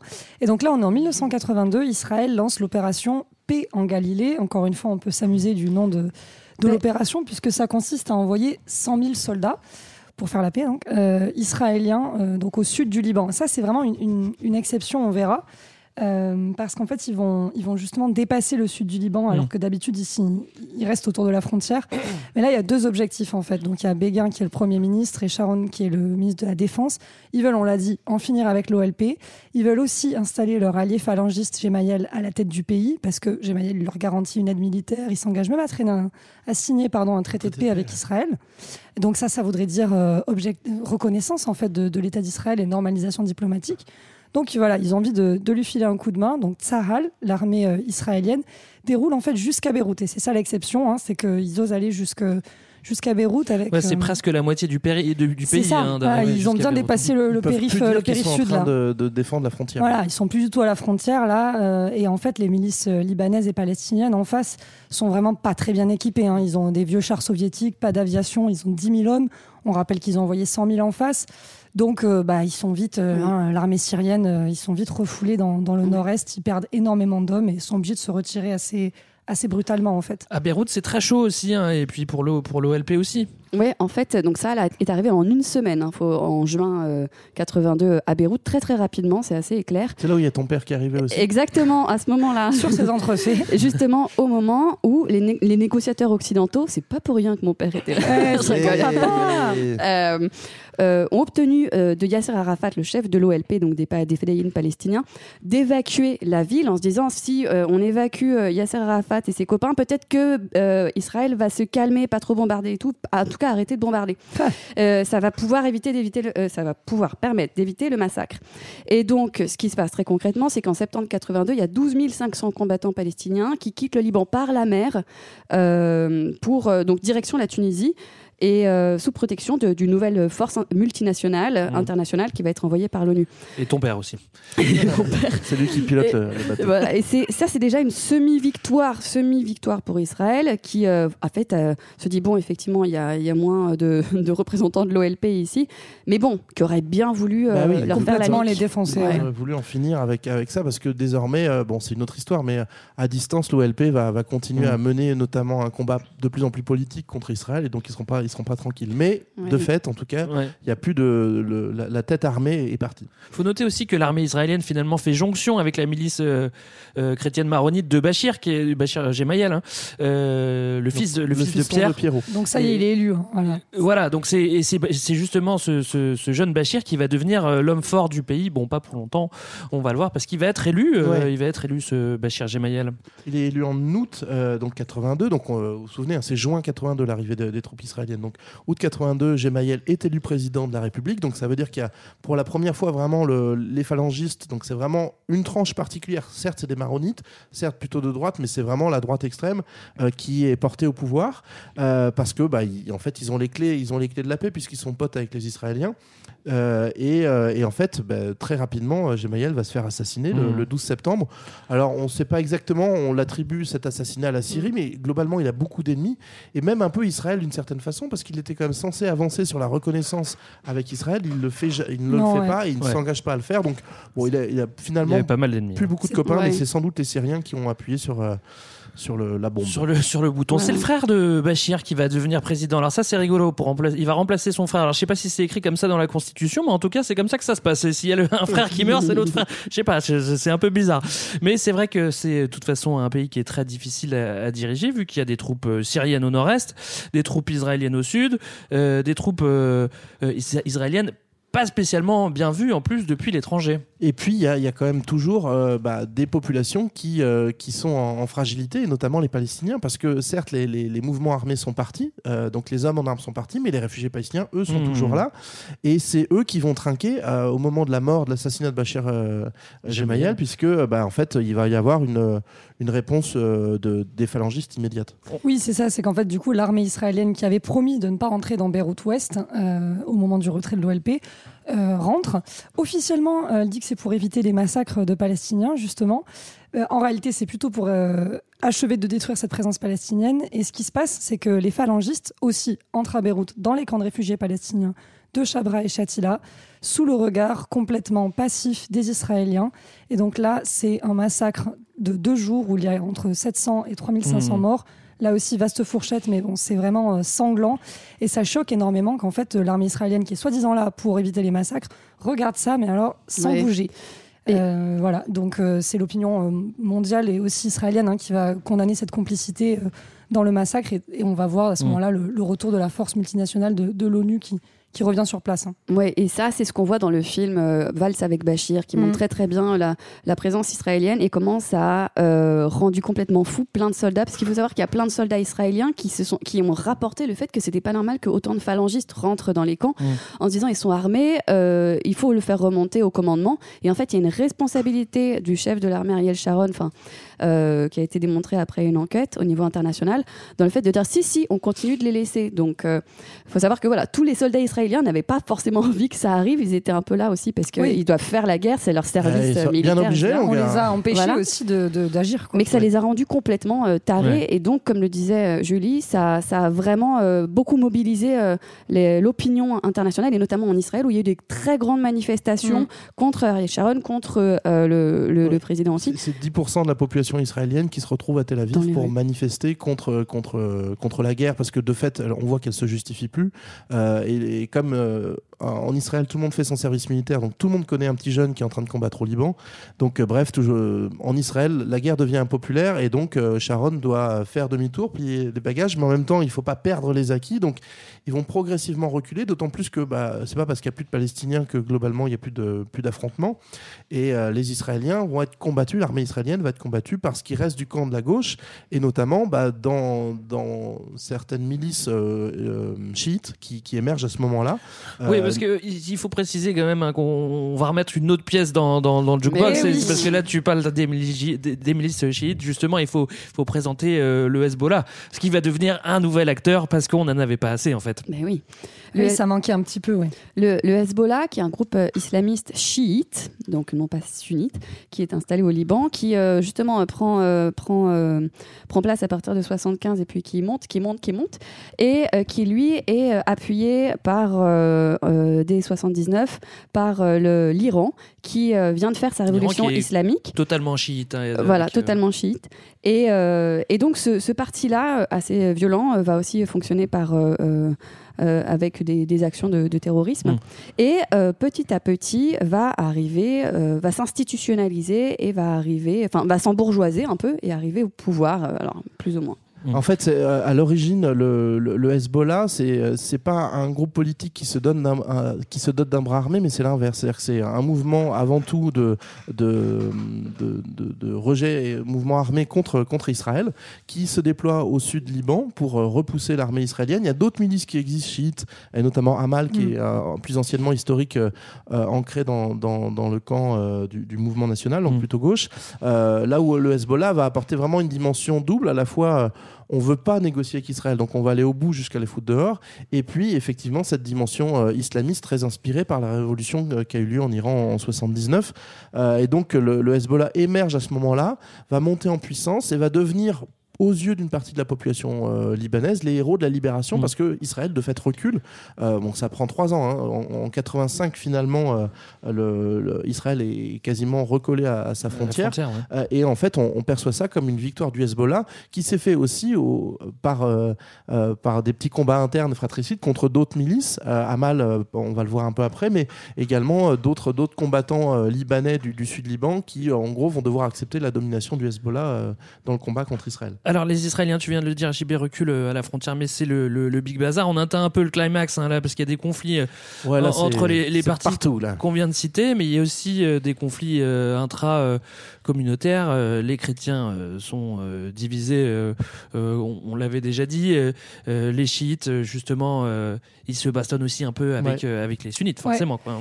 Ouais, en fait, ce départ d'Israël, hein, ça crée un vide et tout le monde va un peu tenter sa chance pour, pour se ressaisir de ce vide. Toutes les alliances in- intracommunautaires vont un peu exploser, les, conflits vont se multiplier, les assassinats aussi. Donc euh, voilà, il y a- vraiment des combats pour le contrôle de ces communautés, avec d'une part les chrétiens qui sont complètement divisés entre d'une part les partisans de la tutelle syrienne et les défenseurs de l'indépendance euh, libanaise. Il va y avoir des, coups de force successifs euh, à la tête de ces milices, des assassinats. D'autre part, les chiites, avec en premier Hamal, qui est soutenu par la Syrie, qui va également s'affronter avec Hezbollah, dont on vient de parler, qui est soutenu par l'Iran. Euh, donc Hamal veut tirer profit en fait hein, des combats passés contre les Israéliens pour négocier une meilleure place pour les, les chiites Ouais, qui se on- font un peu on on a fait le taf, donc on voudrait un, un truc un peu plus classe que euh, président de l'Assemblée nationale. C'est ça, en fait. euh, et le Hezbollah, eux, ils veulent carrément une république islamique, islamique sur le modèle de l'Iran. Ils Mm. veulent reprendre la guerre avec Israël. Euh, bon, voilà. Donc, Donc, c'est. du coup, ils n'ont pas les mêmes objectifs. Ils n'ont pas les mêmes objectifs, Ils voilà.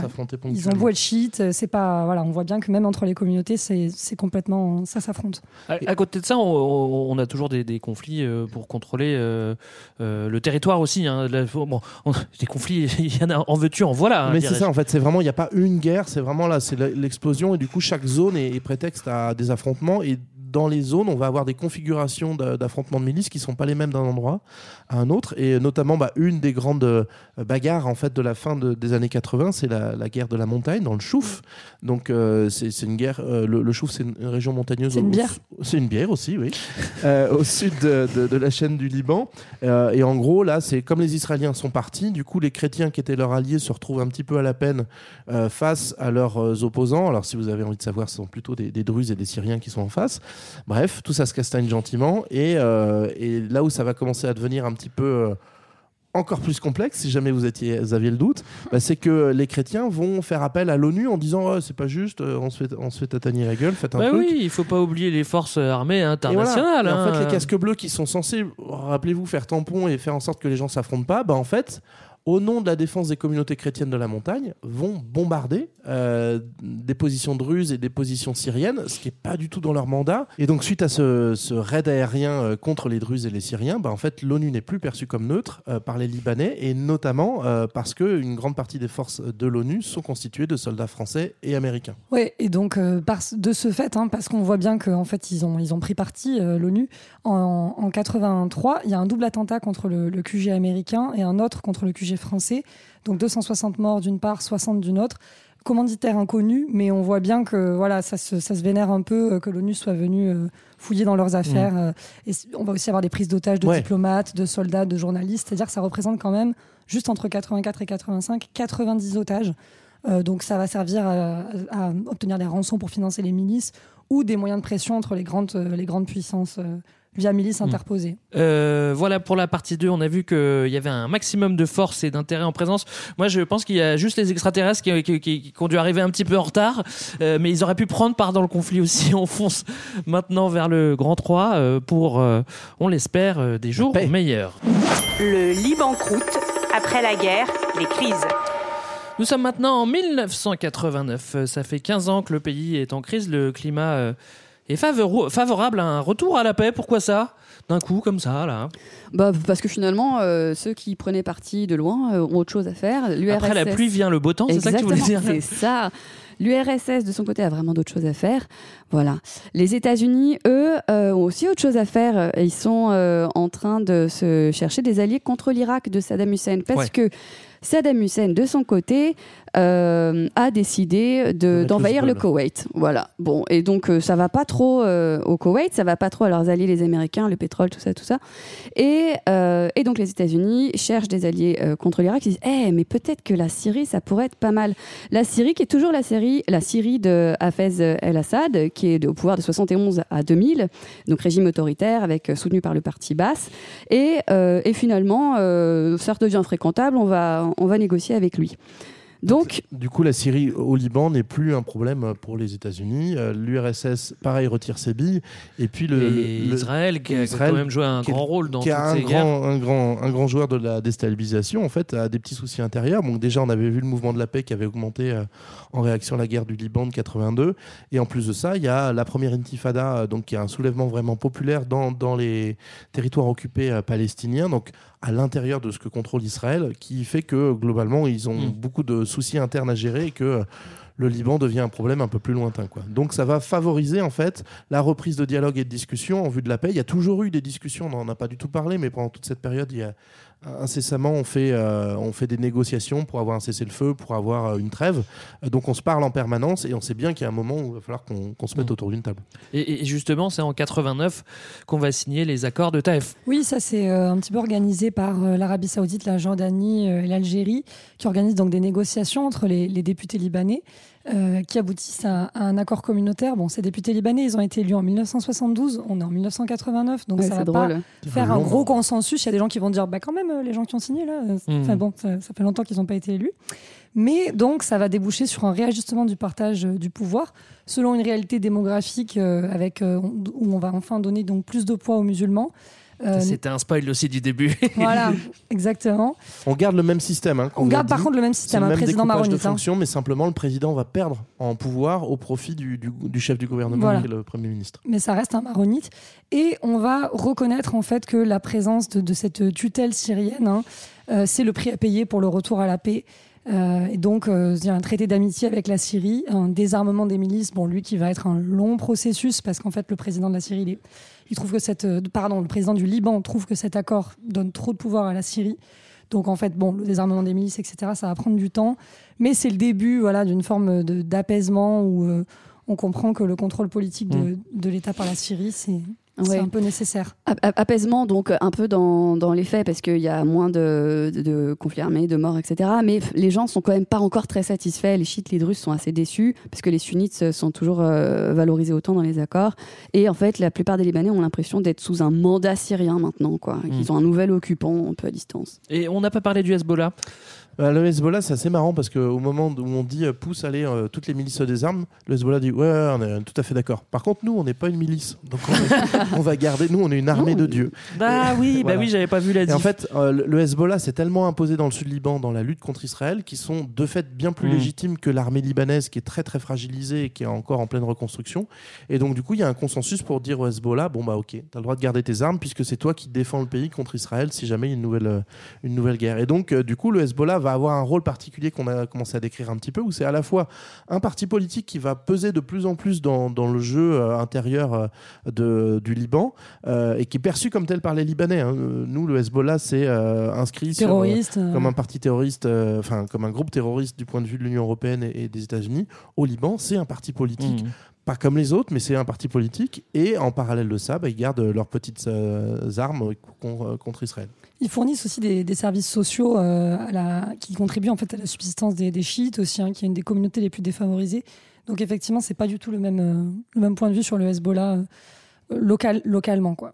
On- n'a pas fait de, de bilan de la Bilan guerre. des courses. on- Bon, ça va, c'était bien. Ouais, c'était bien, c'est une bonne guerre. Non, combien de, combien de morts C'est pas rigolo, mais il faut quand même le dire. On est entre 150 000 et 250 000 morts qui est pour la beaucoup, guerre hein. au Liban, avec 10 fois plus de civils euh, morts que de combattants. Ah, d'accord. Et beaucoup, beaucoup de personnes exilées, donc un million de personnes en exil. Et évidemment, tout à reconstruire, le pays D'accord. complètement en ruine. on, rappelle un pays de 3 à 4 millions d'habitants à la base. Donc, ça fait Donc quand même 10% des gens, en fait, sont morts. Hmm. Et ceux qui restent sont plus pauvres, euh, bien plus pauvres. Alors j'imagine qu'il y avait quelques Israéliens et quelques, quelques Syriens aussi dans, dans le lot, mais bon. Euh, voilà, euh, malgré la paix et la euh, reconstruction, le Liban euh, est toujours euh, fragile et c'est vrai qu'il y a encore euh, à ce moment-là euh, les occupations israéliennes au sud et les Syriens au nord-est. Ils, ils mettent un peu de temps à partir, est-ce qu'ils vont partir un jour? Cherche les clés. pour l'année 2000, euh, comme culture 2000. Ils re- Ils se retirent enfin. Euh, donc, parce qu'en fait, ils ont quand même 20 à 30 soldats qui sont tués par an. Ça, c'est Euh, les Israéliens. Ça, c'est les Israéliens, oui, pardon. hein, c'est le retrait d'Israël, donc en 2000. Et euh, c'est de moins en moins justifiable, en fait, pour les Israéliens qui, qui se demandent un petit peu euh, qu'est-ce qu'ils qu'est-ce qu'ils foutent là. Euh, les Libanais, eux, estiment que c'est grâce à la pression mise par, par le Hezbollah hein, qu'Israël se retire. Et en 2005, il y a l'assassinat de Rafik Hariri, qui est le premier ministre qui déclenche en fait la, la révolution du Cèdre. C'était un milliardaire sunnite pro, pro-Arabie Saoudite. Et donc ça, ça va déclencher un vaste mouvement de, de contestation de, de la présence syrienne au Liban. Donc il y a un million de personnes dans la rue, c'est ce qu'on va appeler le, le printemps de Beyrouth. Et là, les Libanais accusent la Syrie en fait d'être l'instigatrice hein, de, de, ce- de cet assassinat. Ils demandent la tenue d'élections législatives libres. Et on voit une large victoire hein, de, la, de la coalition anti-Syrie. Et donc les Syriens sont obligés de se retirer. Le gouvernement libanais pro-syrien est obligé de démissionner. Il y a aussi une résolution des, des Nations Unies qui, qui les pousse à ça. Euh, mais c'est aussi un moment où on voit que la nation est divisée, puisqu'en parallèle, on a la manif du Hezbollah qui, qui est pro-Syrie et qui rassemble 800 000 personnes Ouais. dans la rue pour les, pour les remercier, en fait. Bah, ju- justement, dans les années 2000, c'est c'est aussi le, le Hezbollah qui prend la star et qui ravive euh, les tensions euh, euh, avec Israël, vu que bon, euh, les Israéliens s'en vont, les, les Syriens s'en vont, il faut bien que quelqu'un remette une pièce dans le Bah, jukebox. revenez enfin C'est le Hezbollah dont on vient de parler, on Oui. comprend pourquoi il est Bah, populaire. en fait, c'est la logique. Le Hezbollah s'est s'est proclamé comme le, un peu le leader de, de la lutte contre les Israéliens. Et donc, du coup, assez régulièrement, il y a des tensions autour de la, de la frontière euh, entre le nord d'Israël et le sud du Liban, euh, qui fait qu'en 2006, en gros, Israël va tenter un coup, comme ils avaient fait en 82. Viens, on va marave le Hezbollah, comme ça, on n'en parle plus de vos roquettes. Donc, il attente, ça dure 33 jours, et c'est globalement un échec. C'est-à-dire qu'ils arrivent, ils rasent bah, la moitié du Liban. C'est pratique, on venait de reconstruire, la peinture était fraîche. Mais euh, par contre, le Hezbollah, bah, lui, euh, survit à la sauce, qui est déjà euh, en fait énorme hein, quand on compare la, la force armée israélienne avec cette milice. Et surtout, bah, en fait, Israël est contraint de reculer. Donc, même si militairement, globalement, Israël a eu le dessus, politiquement, c'est un échec parce que le Hezbollah sort encore grandi. Euh, il a mis en échec l'armée israélienne et il a réussi à se maintenir. Mm. Et le pays est de nouveau en ruine. Donc c'est tout perdu. On n'oublie pas aussi que le Hezbollah fait partie de euh, l'axe chiite, donc euh, qui, euh, qui passe un petit peu par la Syrie, des, des petits bouts d'Irak et surtout avec le backup de l'Iran qui a des moyens pour, pour armer plus facilement le Hezbollah. Euh, 2011, euh, c'est la guerre en Syrie. Et là, est-ce que ça va changer quelque chose pour le Liban? J'imagine. hein. Oui, euh, donc on est, en fait tout rebascule à ce moment-là. hein. A les opposants euh, à Assad qui trouvent refuge au Liban. Le Hezbollah, lui, envoie des troupes pour soutenir Assad. Donc euh, depuis 2013, en fait, c'est le renouveau des attentats suicides qui visent les zones chiites du Liban, qui sont revendiquées aussi par, euh, par Al-Qaïda et, et Daesh. Et en plus, on a ce, ce truc où il y a les réfugiés syriens qui débarquent avec 1,5 million de personnes en plus pour 4 millions de Libanais. Donc effectivement, ça change beaucoup de choses. En fait, c'est- l'effet miroir de, de la guerre du Liban. C'est-à-dire que la guerre en Syrie va euh, globalement s'inviter au, au Liban avec ceux qui sont pour Assad, ceux qui sont contre Assad. Et euh, là-dessus, effectivement, une bonne dose de réfugiés euh, qu'il faut gérer comme il avait fallu euh, Ouais. gérer les réfugiés palestiniens. Alors, si tu avais été soldat euh, syrien au Liban, que tu étais rentré chez Watt et que finalement tu repars au Liban en réfugié, bon, c'est quand même Tu compliqué. monde, t'as des bonnes adresses. Ouais, voilà. Euh, début, euh, depuis, euh, pardon, euh, depuis la fin de la guerre, c'est toujours pas la joie, même si, euh, même s'il y a moins de, de violence. Le Liban traverse euh, euh, des crises financières et la population croit plus du tout en ses dirigeants qui sont, c'est vrai, souvent euh, corrompus. D'ailleurs, le pays s'est reconstruit. comme avant, en fait, avec le Ouais. même modèle, sur les mêmes clans, en fait. Euh, c'est ça qui est. On n'apprend pas. hein. Bah oui, de nouveau avec cette même spéculation euh, très forte immobilière, avec, euh, comme tu le disais, des affaires de corruption euh, assez graves, beaucoup de clientélisme. En fait, effectivement, tu as raison, on n'apprend euh, pas du tout. On, on se retrouve exactement dans le En même temps, système que dans le les années 60. et, euh, et en fait, tout donc le, le Liban détruit euh, va être reconstruit, euh, et, et cet argent-là va aller dans, dans les poches de la classe politique. Mm, Et la classe politique, d'ailleurs, c'est marrant, si vous regardez le- le- la classe politique libanaise actuelle, bah, c'est les mêmes noms que des années Ouais. 60-70, Même c'est les, mêmes gars. Tu retrouves un, un Djumbla, tu, alors tu retrouves pas de Gemayel, enfin je crois, que- je crois qu'il y a un Il député, avoir, ouais. il y a un député Gemayel, enfin bref, tu, tu retrouves en gros les grands noms des grandes familles, parce que c'est toujours les mêmes Mm. qui cumulent et le pouvoir politique et le pouvoir économique. Et en fait, là où pour le coup, la, la population libanaise, elle, a largement appris, c'est qu'elle est dans une dénonciation toujours plus forte de ça.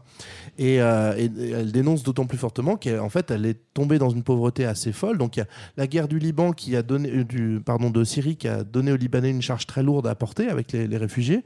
Mais il y a en plus de ça une crise économique très grave à partir de 2018 et qui s'amplifie avec des scandales terribles et notamment en 2020, en fait, l'explosion d'un port de- de- du port de Beyrouth. Ouais, on a euh, tous les images. euh, voilà, en vraiment, où tu as, un tiers de la ville qui est soufflé, en fait. Euh, donc, tu as, des morts euh, à- à- en pagaille et tu as le sentiment que, en fait, ça, c'est dû à une mauvaise gestion de, de tout le pays.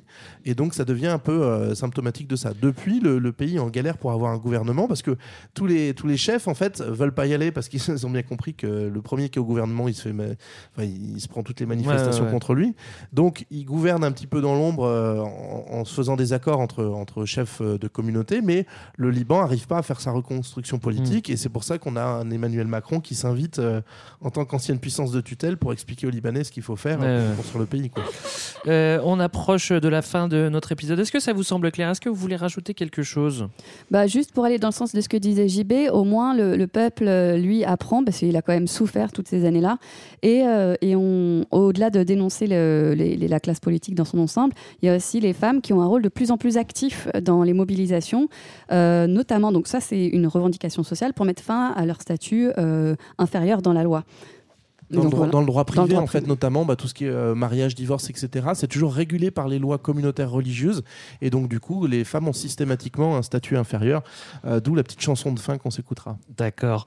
Euh, voilà, les amis, c'était notre épisode euh, euh, sur le Liban. On espère évidemment que ça va s'arranger euh, pour le Liban. Y a C'est- pas de raison, C'est hein. c'est une histoire qui est compliquée. C'était, euh, on est content de l'avoir fait euh, avec vous parce que parce que ça éclaircit pas mal de choses.